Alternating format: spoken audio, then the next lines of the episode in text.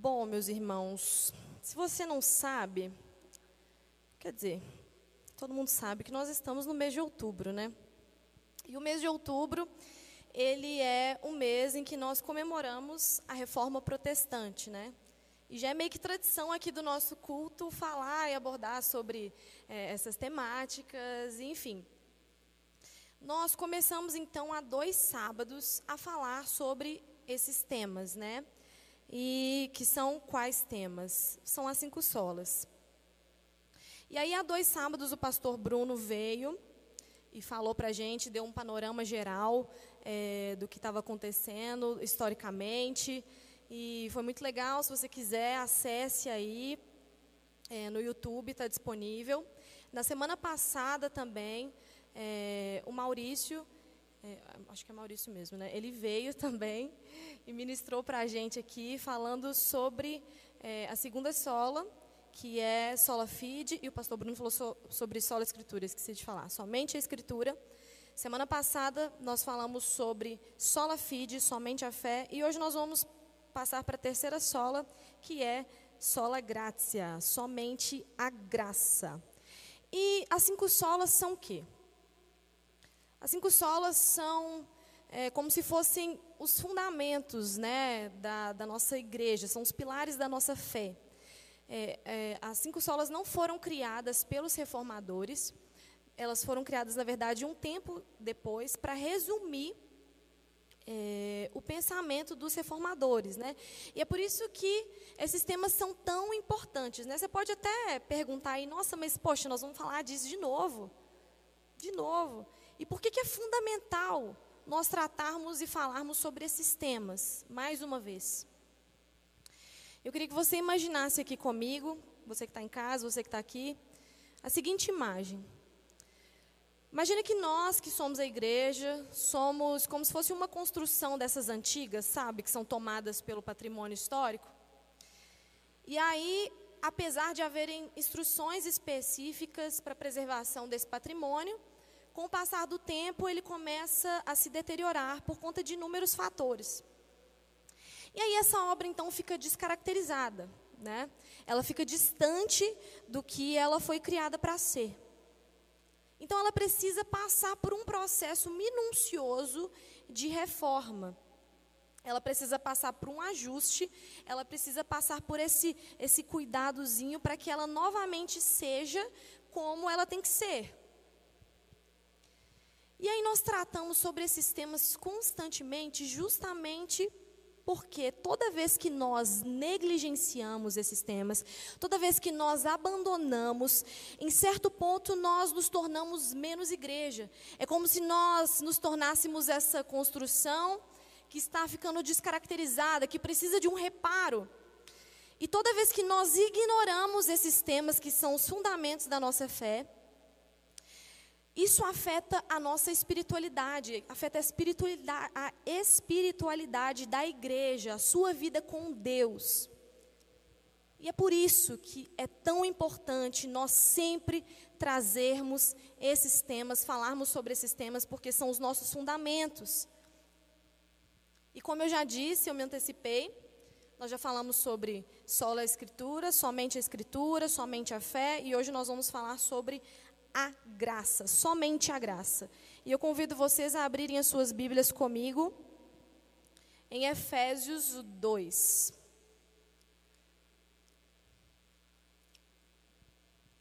Abra aí comigo em Efésios, capítulo 2, versículo 1. Amém? Ele vos deu vida, estando vós mortos nos vossos delitos e pecados, nos quais andaste outrora, segundo o curso deste mundo, segundo o príncipe da potestade do ar, do espírito que agora atua nos filhos da desobediência, entre os quais também todos nós andamos outrora, segundo as inclinações da nossa carne, fazendo a vontade da carne e dos pensamentos, e éramos por natureza filhos da ira, como, como também os demais. Mas Deus, sendo rico em misericórdia, por causa do grande amor com que nos amou, e estando nós mortos em nossos delitos, nos deu vida juntamente com Cristo.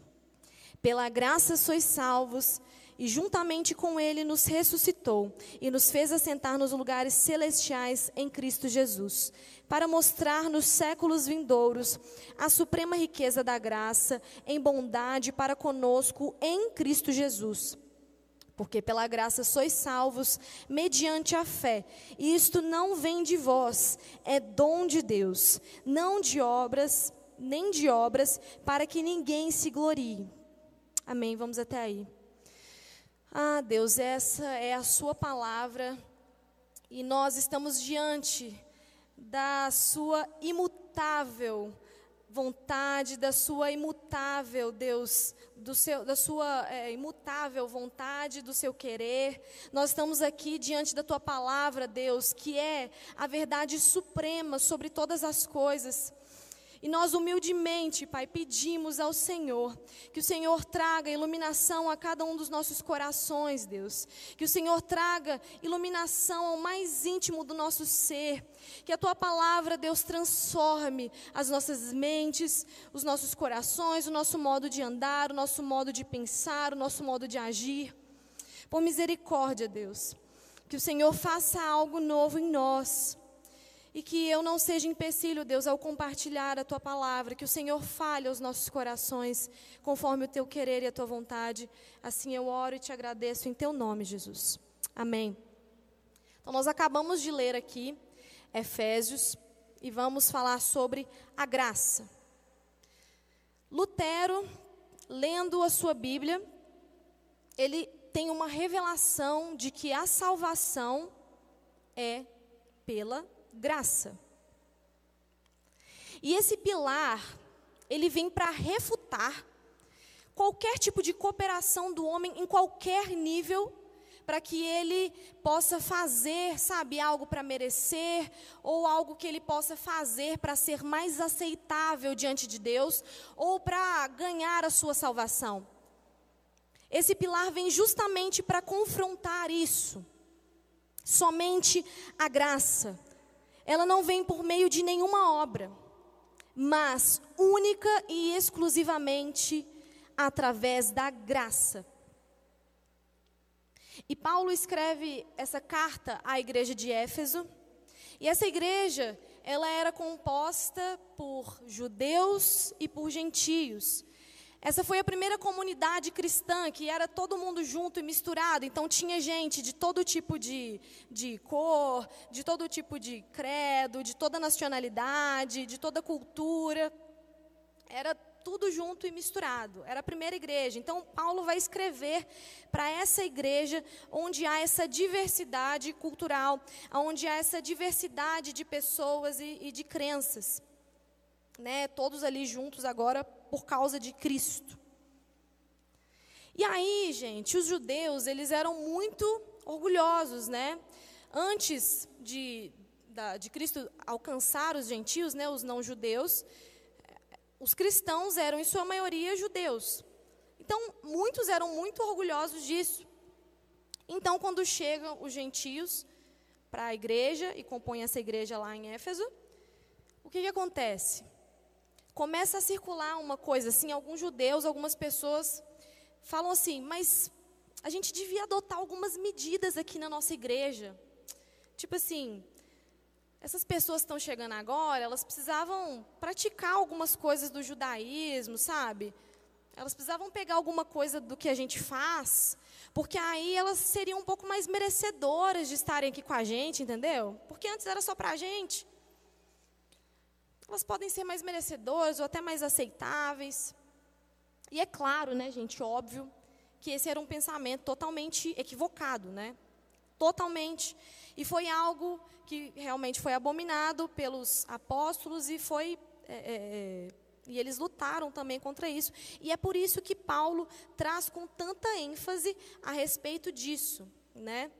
A respeito dessa questão da graça em sua carta para Éfeso, para essa igreja, porque havia essa confusão, né? Muitas pessoas estavam confusas ali e querendo imputar algumas coisas para que as outras pessoas que estão chegando agora fossem um pouco mais merecedoras, enfim. E na época de Lutero, na época dos reformadores e, e posteriormente também, ainda existia esse conceito de que para obter a salvação, para você obter algo de Deus, você tinha que fazer um esforço, entendeu? Sabe aquele versículo da Bíblia que fala assim: faça a sua parte que eu te ajudarei? Não está na Bíblia, né, gente? Não existe nada que nós possamos fazer, nada, para ajudar a obra de Jesus, para ajudar na graça. Não existe nada. A obra de Jesus Cristo é totalmente completa, é totalmente suficiente. Então, nós vimos que lá, na época dos apóstolos, já havíamos essa confusão, né? Nós vimos também que na época lá dos reformadores também havia essa confusão. E hoje, vocês acham que ainda existe essa confusão no nosso meio? Ou seja, gente, veja como que isso é importante.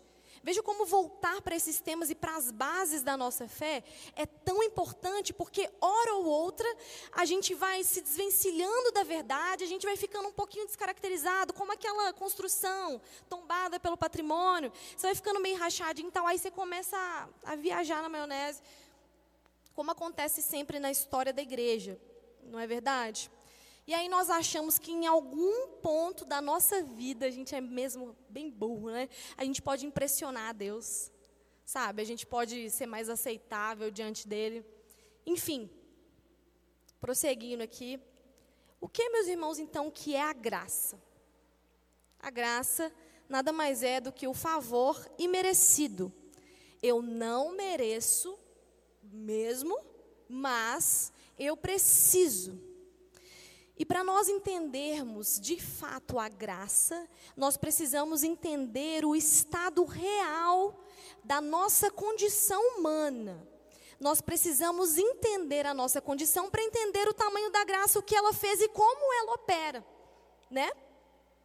E como eu disse, Paulo foi muito enfático aqui nessa carta.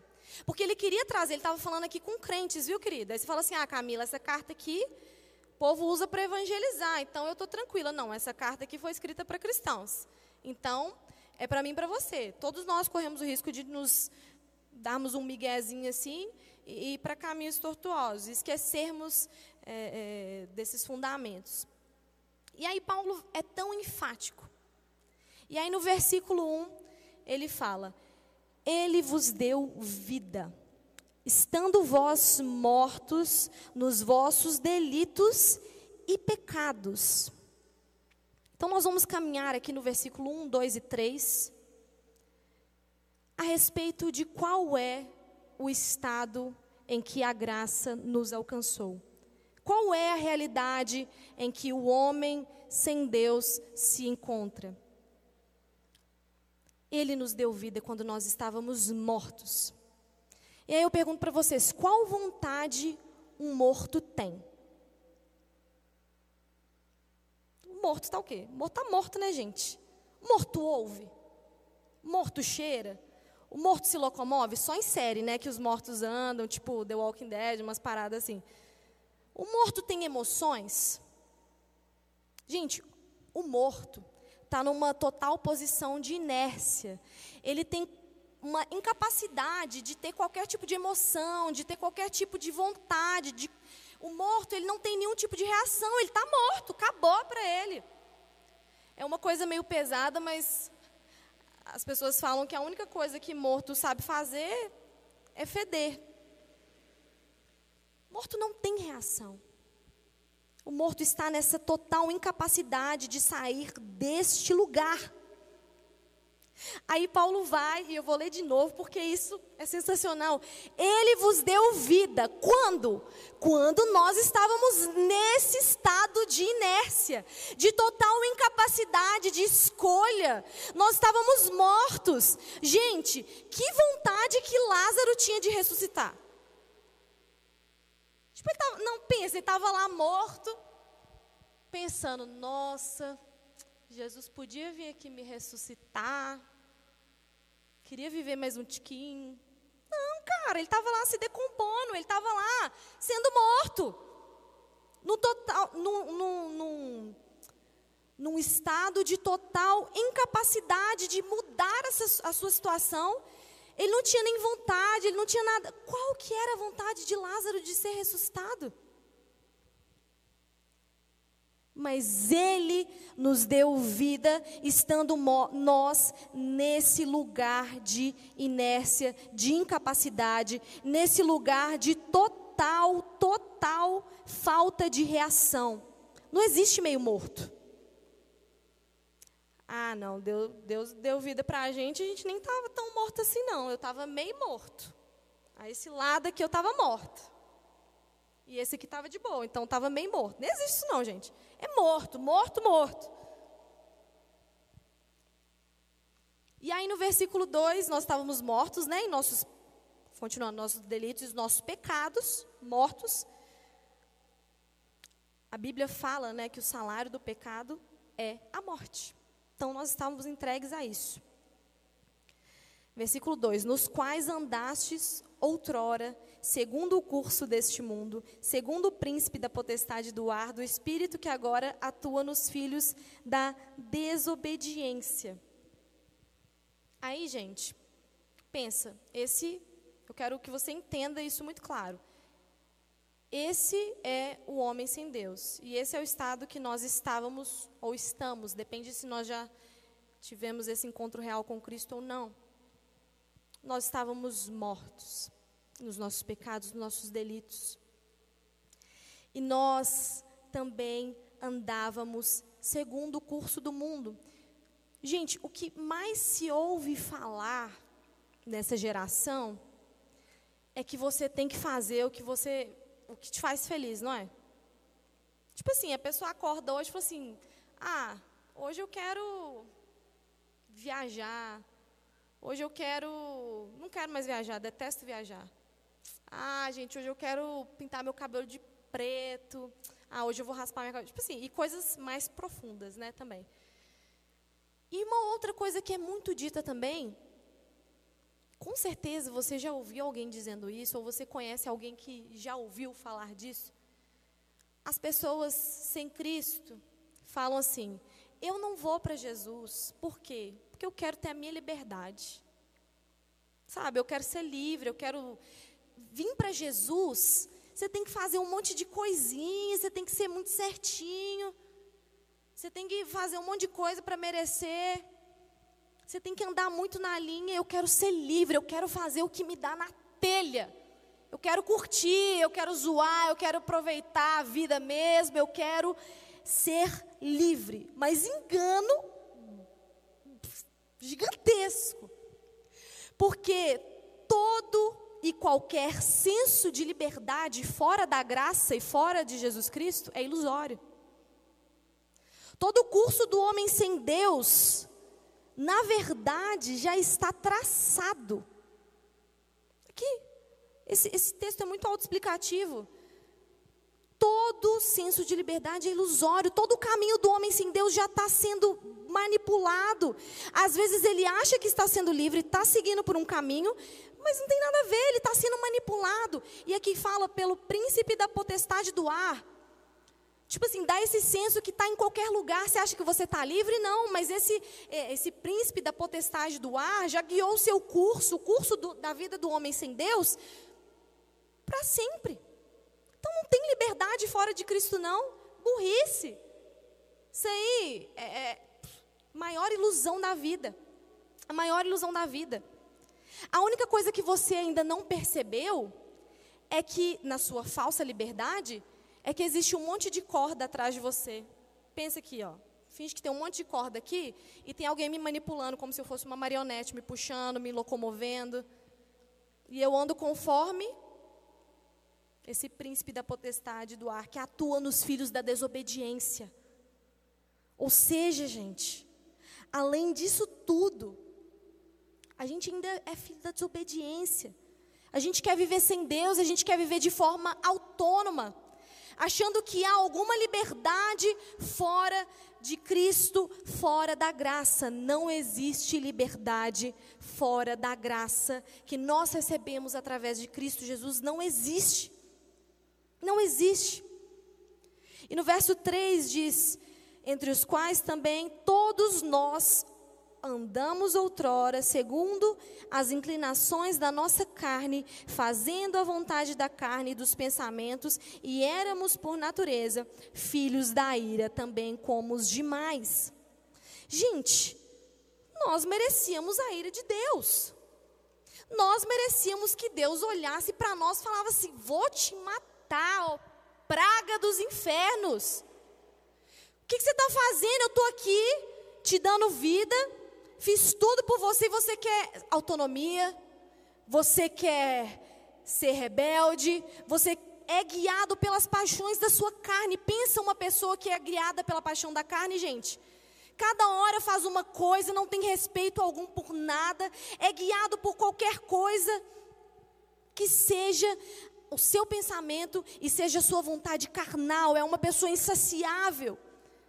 E nós merecíamos sim a ira de Deus. O estado do homem era de total separação, rebeldia, rebelião contra Deus, contra o seu plano, contra a sua vontade. Nós éramos escravos do pecado, das nossas paixões, manipulados, totalmente manipulados pelo mal todos nós estávamos condenados e merecedores da ira de Deus. A gente merecia que a mão de Deus pesasse sobre nós falasse: acabou, acabou, vamos acabar com isso tudo. A gente merecia a ira de Deus. Aí, você pode até falar assim comigo: calma, Camila. Você está muito nervosa. Tem, calma, que tem gente que é mais de boa. Tem gente que é um pouco. Pensa, eu tenho um tio que ele é muito bom. Ele faz boas obras, ele é muito caridoso, ele ajuda os pobres. Só falta ser crente. Falta tudo, né, gente? Falta tudo. E o estado de qualquer pessoa sem Deus e de nós sem esse encontro com Deus é esse aqui rebeldia, escravos do, do pecado, manipulados pelo mal, vivendo segundo as paixões da nossa carne, condenados, merecedores da ira, merecedores da ira.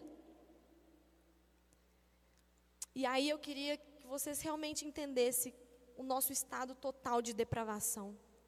Gente, não tinha escapatória para a gente, não. Não acha que você é bonzinho, não. Ah, não. Uma criança, eu ainda não sou mãe, mas se você já teve um irmão pequeno ou conhece, tem sobrinho, qualquer coisa, você sabe que uma criança, ela é totalmente rebelde, né? Totalmente rebelde. Já nasce precisando entregar a vida para Cristo, né? Então, assim, todos nós nos encontramos nesse estado. Nós precisamos desse encontro. A situação do homem era cabulosa. Cabulosa. Aí, no versículo 4, existe uma palavra que muda toda a história, muda totalmente o percurso de todas as coisas. Mas Deus, mas Deus, sendo rico em misericórdia. Gente, esse mas mudou totalmente a história, o percurso da nossa vida. Mas Deus, sendo rico em misericórdia por causa do grande amor com que nos amou. O amor e a misericórdia de Deus aqui foram imensos. Aqui fala. Sendo rico em misericórdia por causa do seu grande amor. Por que, que o amor de Deus era tão grande assim? E por que, que a sua misericórdia é tão grande assim? Sabe por quê? Porque a nossa situação era terrível. Era terrível. A misericórdia de Deus, pensa isso aqui, gente. A misericórdia de Deus está em ressuscitar até quem não tinha mais vontade. Como eu citei o exemplo, Lázaro não tinha vontade nenhuma de ressuscitar. Quem está morto não está pedindo para viver, não. Acabou. Gente, Deus vai intervir na nossa vida quando a gente não estava afim de ir ao encontro dele, não. Quando a gente estava morto, apodrecendo, em total estado lastimável, pensa, podridão. É nesse estado em que a misericórdia de Deus, o mas, nos encontra. É quando o morto não queria mais ressuscitar, que morto que tem vontade de sair do seu túmulo.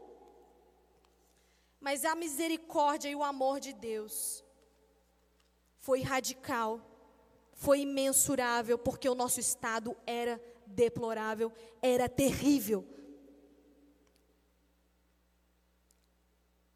Versículo 5. E estando nós mortos em nossos delitos, nos deu vida juntamente com Cristo. Gente, o nosso estado era de inércia, como eu já disse, era de qualquer possibilidade. De qualquer possibilidade. E aí, Ele nos dá vida, mas além de nos dar vida, ele, ele, ele nos dá vida juntamente com Cristo. O Filho do seu amor? Que coisa mais louca, velho, que coisa mais louca. Nós estávamos mortos e não existe nada mais radical do que a morte. E versículo 6, continuando: E juntamente com ele nos ressuscitou e nos fez assentar nos lugares celestiais em Cristo Jesus. Gente, Deus fez o movimento em nossa direção. Deus é que fez esse movimento em nossa direção. Eu estou descrevendo isso tudo. É para vocês entenderem o tamanho da graça que nos alcançou. Ele faz o movimento em nossa direção, ele envia o seu filho amado, pensa. Não envia qualquer coisa, não, ele envia o filho do seu amor, aquele pelo qual ele criou todas as coisas, ele, ele envia o presente. Aliás, ele envia o presenteado que é Jesus, o mundo foi criado para ele, ao presente, para vir ao nosso encontro. Que, e a gente nesse estado, a gente não tinha nada para oferecer, não. Podridão. Podridão. E aí, gente, ele vem em nossa direção, nos envia Cristo. Jesus, o Filho do seu amor, Deus misericordioso, Deus que é santo, grande, Criador de todas as coisas, sublime, incorruptível, indescritível, imensurável, fazendo esse movimento na nossa direção. Sabe o que é isso? Isso é graça. Isso é graça. Isso é a graça de Deus, como que Deus maravilhoso, poderoso, pode ter essa relação com um ser tão terrível como nós. E aí, meus queridos, aqui fala também que nós também estamos nós estamos ressuscitados com Cristo. Ele não só nos dá vida, nos tira desse lamaçal, mas ele nos ressuscita com Cristo Jesus. Aí eu queria que você imaginasse essa figura aqui comigo. Pensa que quando Jesus, pensa assim, não, Jesus ali saindo da sua tumba, pensa, saindo dali com seu corpo, sim, com as marcas do seu sofrimento, mas ali com seu corpo glorificado, Jesus triunfante, saindo ali, sabe, totalmente vitorioso, totalmente glorioso. Sabe quem que está saindo com ele? Eu e você. É como se quando Jesus estivesse saindo daquela tumba, ele estivesse puxando um monte de corda com um monte de morto junto.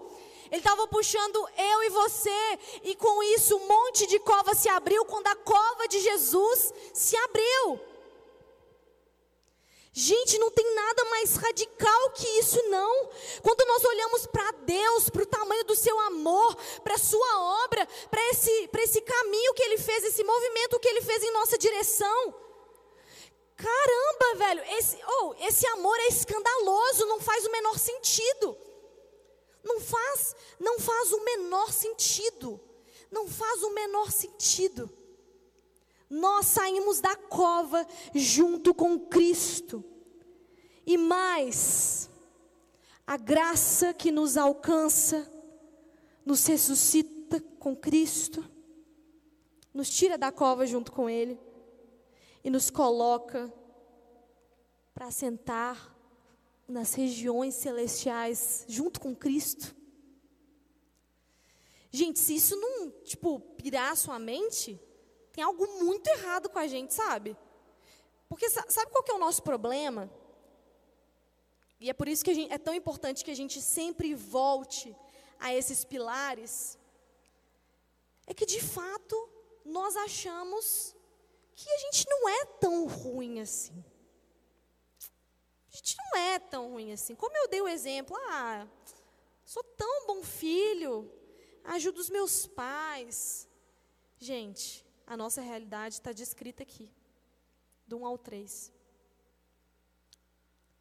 Como diz lá em Romanos 3 também, todos pecaram, estão destituídos da glória de Deus. Não há um justo sequer. Não há um justo sequer. A graça nos salvou, meus irmãos. A graça nos alcançou. E nós precisamos entender o nosso estado, a nossa realidade. E em algum momento, se você já não passou por isso, em algum momento da sua vida você vai ter um encontro com a sua incapacidade e o seu total fracasso. Porque nós não temos a menor capacidade de autossalvamento, sabe? a gente não tem essa capacidade, a gente não consegue sair dessa condição de condenação, de morte. E aí, quando nós olhamos para Deus e para o tamanho do seu amor e da sua graça, é escandaloso, gente, é o escândalo da graça. É o escândalo da graça. E o versículo 8. Ah, não, já, já pulei, mas é o 7 ainda para mostrar ah, tá, celestiais em Cristo Jesus, para mostrar nos séculos vindouros a suprema riqueza da sua graça em bondade para conosco em Cristo Jesus. Gente, não há nenhum mérito em nós mesmos. Tudo isso que Ele faz em nossa direção, tudo isso que Ele derrama em nossas vidas, é através da graça dEle. É esse favor que eu não mereço mesmo, mas que eu preciso. E não há nenhum mérito meu nessa história. Não há nada que eu possa fazer para merecer, não há nada que eu possa fazer para contribuir. Tipo assim, ah, eu sei que você está falando aí que não tem nada que eu possa fazer para contribuir. Ah, mas até que tem, né?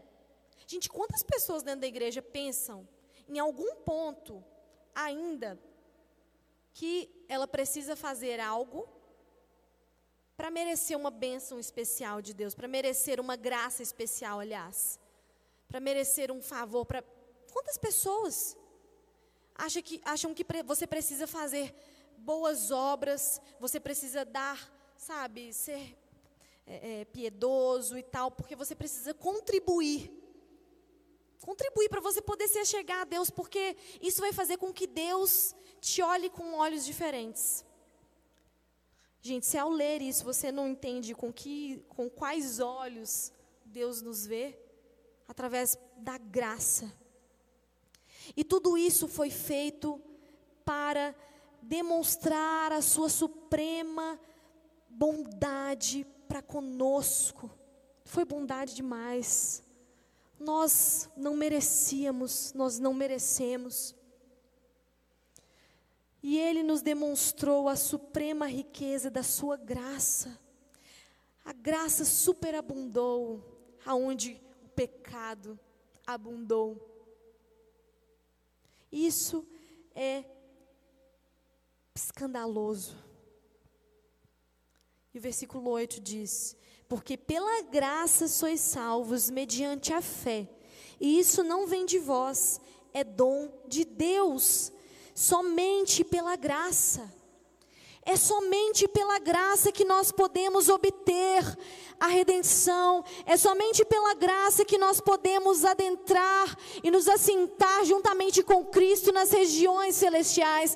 É somente pela graça que um homem podre, que um homem totalmente sem caráter, sem Deus, em rebeldia, em rebelião, entregue ao seu bel prazer, consegue se chegar a Cristo, é pela graça, é pela graça, não tem nada, nada nas nossas mãos, tudo que Ele faz é pela graça e tudo já está feito, a sua obra, o seu movimento, a sua conquista, tudo já está concluído, a sua obra é perfeita, a graça é perfeita, não precisa de empurrãozinho meu e seu, não.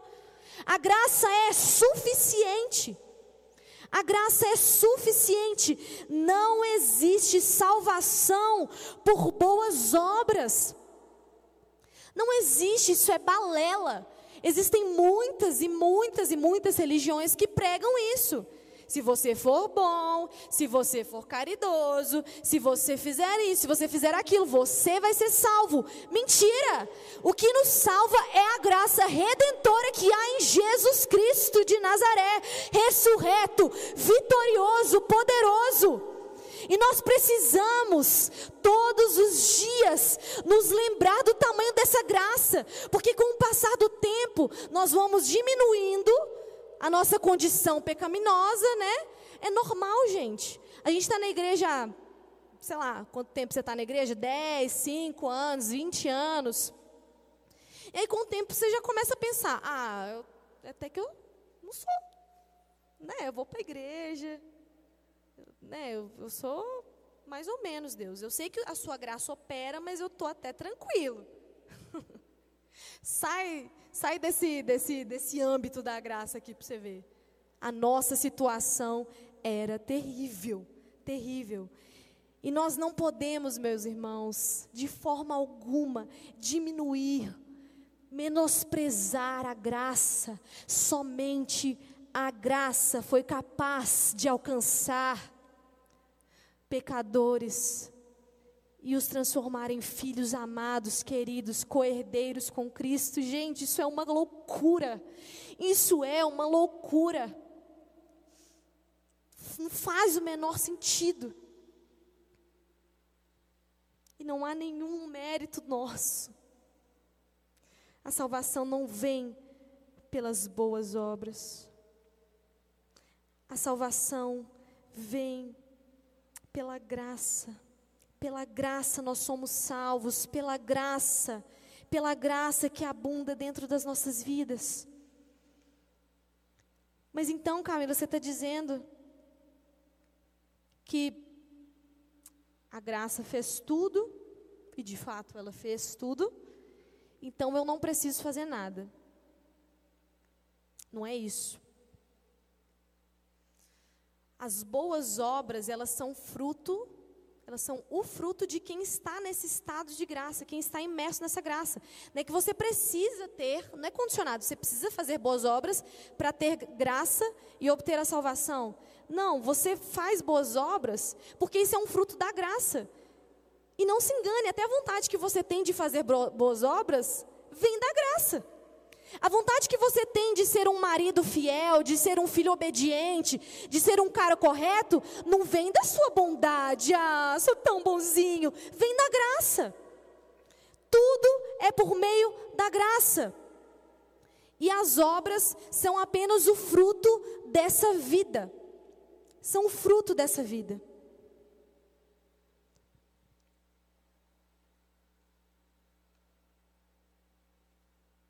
E aí o versículo 9 diz que não existem. Perdi aqui. Ah, tá. Nem de obras para que ninguém se glorie. Pensa, gente, agora você imagina a situação. Eu vou ler tudo de novo porque ficou bem desconexo. É, porque pela graça sois salvos mediante a fé, isso não vem de vocês de jeito nenhum, é dom único e exclusivamente de Deus, não de obras, para que ninguém se glorie. Gente, pensa se a gente tivesse qualquer participação nesse negócio. Aí uns iam chegar aqui falando assim: Você viu a graça que eu obtive de Jesus? Ai, gente. Eu fiz umas obras ali, ó, fui ali, alimentei 27 mendigos. Eu fui para a África. A minha graça é maior que a sua. Eu fui para Moçambique. gente, isso não existe. Imagina se isso fosse conectado, a gente ia ser insuportável, porque o homem é nada confiável, pensa. Se as nossas obras fossem, sabe, o cerne de alguma coisa, fossem gerar alguma coisa, sabe, fossem nos dar a salvação, todo mundo ia, sabe, se gloriar mesmo, porque o homem é muito vaidoso, cheio de si. Então não é, ela não vem de obra alguma para que ninguém se glorie. Sabe por quê? Porque Cristo fez esse movimento até você e derramou a sua graça sobre a sua vida. Você agora caminha com Ele, imerso nessa graça, imerso nessa realidade, sabendo que a sua salvação é única e exclusivamente por esse favor imerecido. Você não, sabe, todos, a Bíblia fala que todos os nossos, os nossos atos de justiça são como trapo de imundície. Isso é muito pesado, gente. Não existe justiça própria, não existe autojustificação. E toda essa graça derramada, todo esse amor imerecido, esse favor imerecido, vai convergir e está convergindo em glória para Deus. Não é para que nenhum de nós se glorie. No final das contas, quando a gente chegar lá no grande dia, e aí você não vai receber nenhum aplauso. Sabe, quem que vai ser o dono de todos os aplausos e de toda a glória? Vai ser Ele. Vai ser Ele. Aonde abundou o pecado, superabundou a graça. Sabe, o que eu queria deixar claro aqui para vocês é que o problema do homem não é o problema moral, como nós conversamos há pouco não é o problema moral, não é o fato de você ter algumas atitudes ou deixar de ter algumas atitudes. O problema do homem é muito mais radical e é por isso que a medida foi tão extrema para nos alcançar.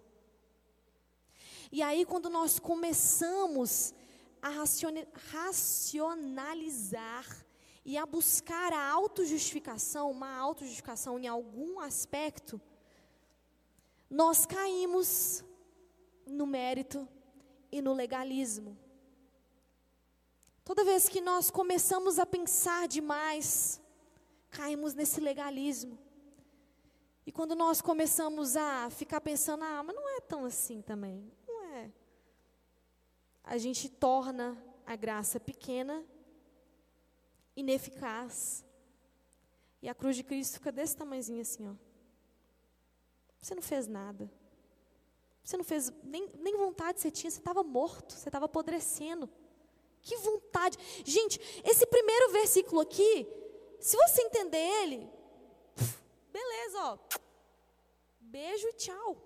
Que vontade que um morto tem nem vontade você tem. Que mérito que você pode ter na graça de Deus, que mérito que você pode ter, que glória que você pode ter. Não existe nenhum mérito, não existe autojustificação, não existe merecimento, não existe nada que não seja a escandalosa graça de Jesus Cristo e a sua justificação justificando pecadores, justificando a mim e a você. A graça, meus irmãos, ela abraça pecadores.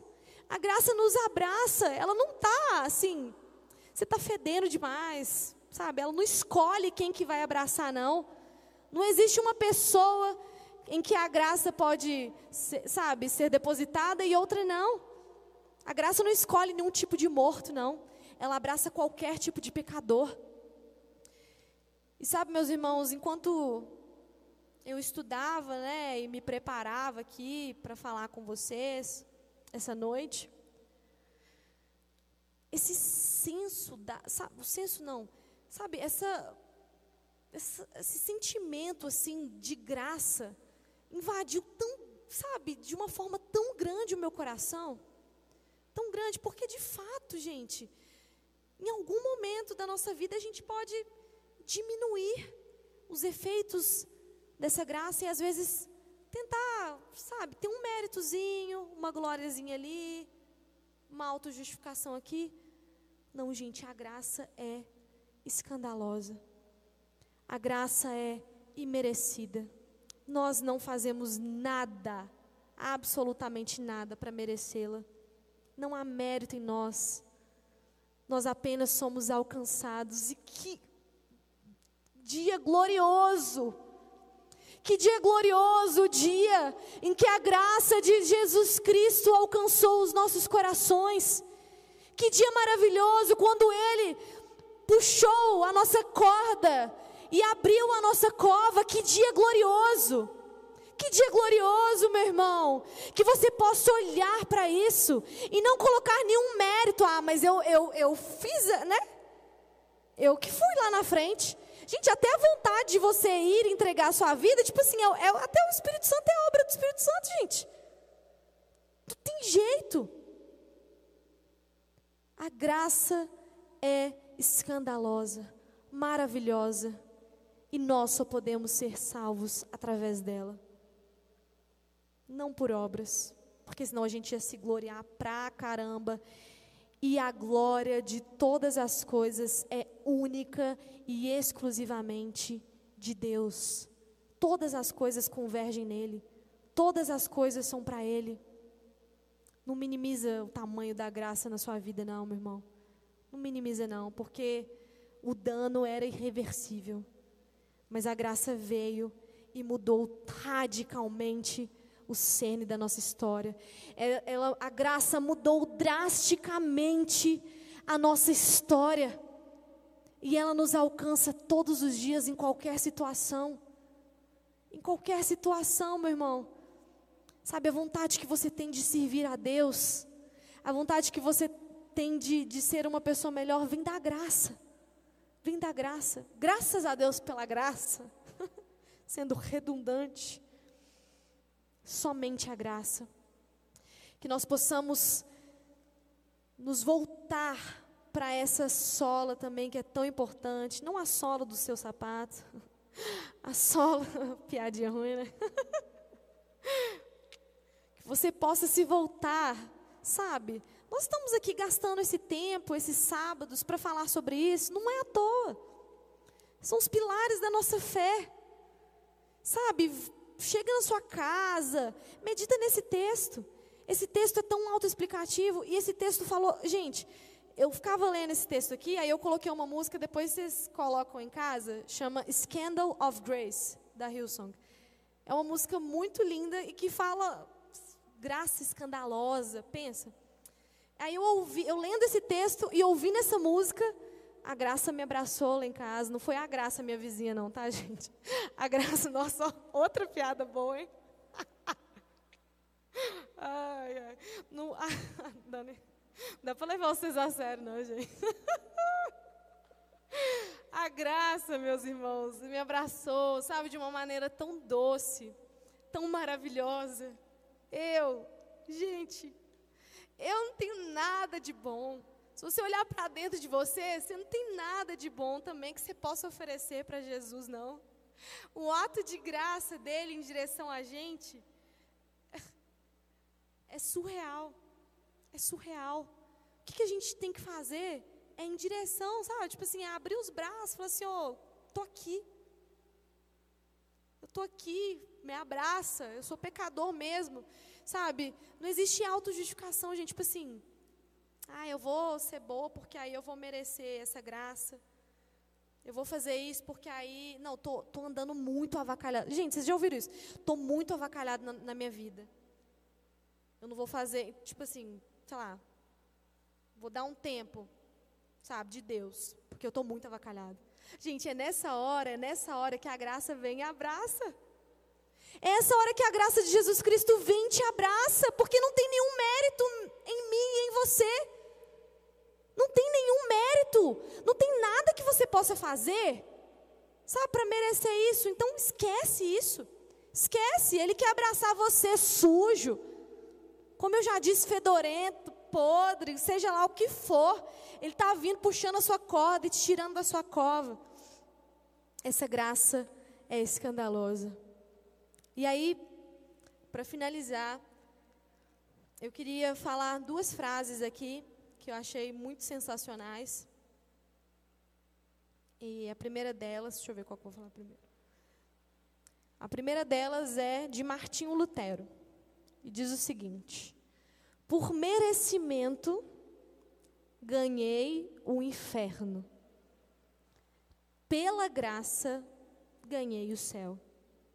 Pela graça, meus irmãos, somente a graça. E John Piper diz o seguinte: Esse é o mistério da vida cristã. Nós lutamos, nós trabalhamos, nós buscamos. Mas quando terminamos, nós dizemos: Não fui eu, foi a graça de Deus em mim. E eu queria que vocês colocassem de pé nessa hora. Não fui eu, foi a graça de Deus em mim. Gente, isso é muito lindo. A gente precisa, sabe, entender de fato essa verdade. Feche seus olhos no seu lugar. Sabe, comece a colocar em análise aí sua própria vida. Sabe, o que, que você tem pensado sobre a graça e sobre a sua condição humana?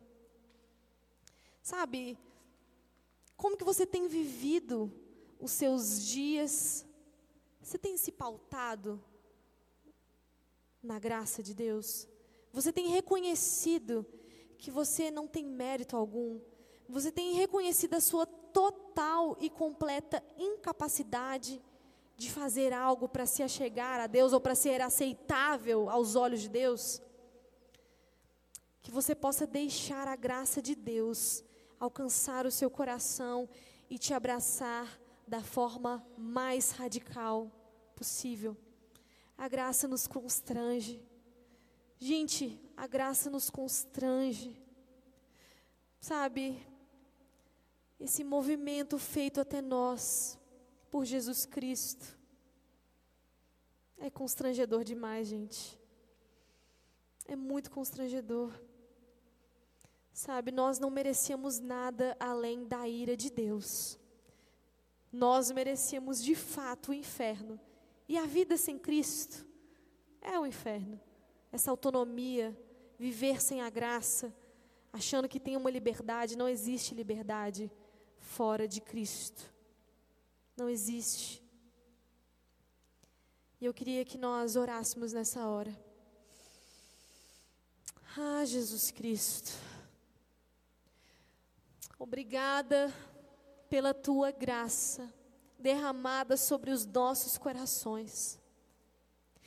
Obrigada, Jesus, porque o Senhor derrama ela sobre os nossos corações independente do estado em que ele esteja. Obrigada, Jesus, porque o Senhor não nos deixou no nosso estado de depravação total, no nosso estado de decomposição, de morte, de alineação, alineação Senhor. O Senhor veio ao nosso encontro da forma mais radical, porque como nós estávamos a forma que nós estávamos. Nós precisávamos mesmo, Deus, de uma medida drástica. Nosso estado era lastimável, Pai. Obrigada, Pai, porque a tua graça, ela vem do fruto do seu amor, Jesus Cristo. que nos ressuscita juntamente com Ele e nos coloca, Deus, como co-herdeiros. Nós somos co-herdeiros do Filho do Teu amor. Isso não faz o menor sentido, Deus. Como o Senhor escolhe-nos, escolhe a pecadores como eu, pecadores como os meus irmãos, para sermos chamados de filho, como o Senhor nos escolhe, Deus, para derramar a Tua graça, o Teu favor e não há nada, nada que nós possamos fazer para merecê-lo. Nada. Mas nós nos comprometemos, Deus, a corresponder ao teu amor. Nós nos comprometemos, Deus, a deixarmos ser abraçado por essa graça, para que ela molde as nossas vidas, para que toda vez que nós errarmos, Deus, para que toda vez que nós que já encontramos a Ti, cairmos em algum pecado, em alguma situação, que nós possamos deixar a tua graça vir ao nosso encontro. Que nós possamos abrir o nosso coração, Deus, para a tua verdade imutável. Que nós possamos abrir o nosso coração, Deus, para a transformação que o Senhor quer fazer em nós. Não nos deixe esquecer, Deus, nenhum dia, que nós sem o Senhor, não somos nada, não temos nada, não temos perspectiva alguma. Nós, pobres pecadores, distantes, distantes de Deus. Não nos deixe, Deus, cair, Deus, nessa vaidade, nessa autojustificação, achando que as nossas obras, elas sabe, elas fazem com que o Senhor nos olhe de alguma maneira, que elas vão nos dar alguma graça especial, algo. O Senhor já fez tudo, absolutamente tudo, Jesus. A sua obra é completa, maravilhosa, gloriosa. O Senhor é exaltado sobre todas as coisas. E o Senhor está ressuscitado, e nós estamos juntos com o Senhor através da graça. Muito obrigada, Jesus. Muito obrigada. Nós não merecemos, nós não merecemos de jeito nenhum, mas nós entendemos que através da tua misericórdia, do teu grande amor, a tua graça é abundante sobre as nossas vidas.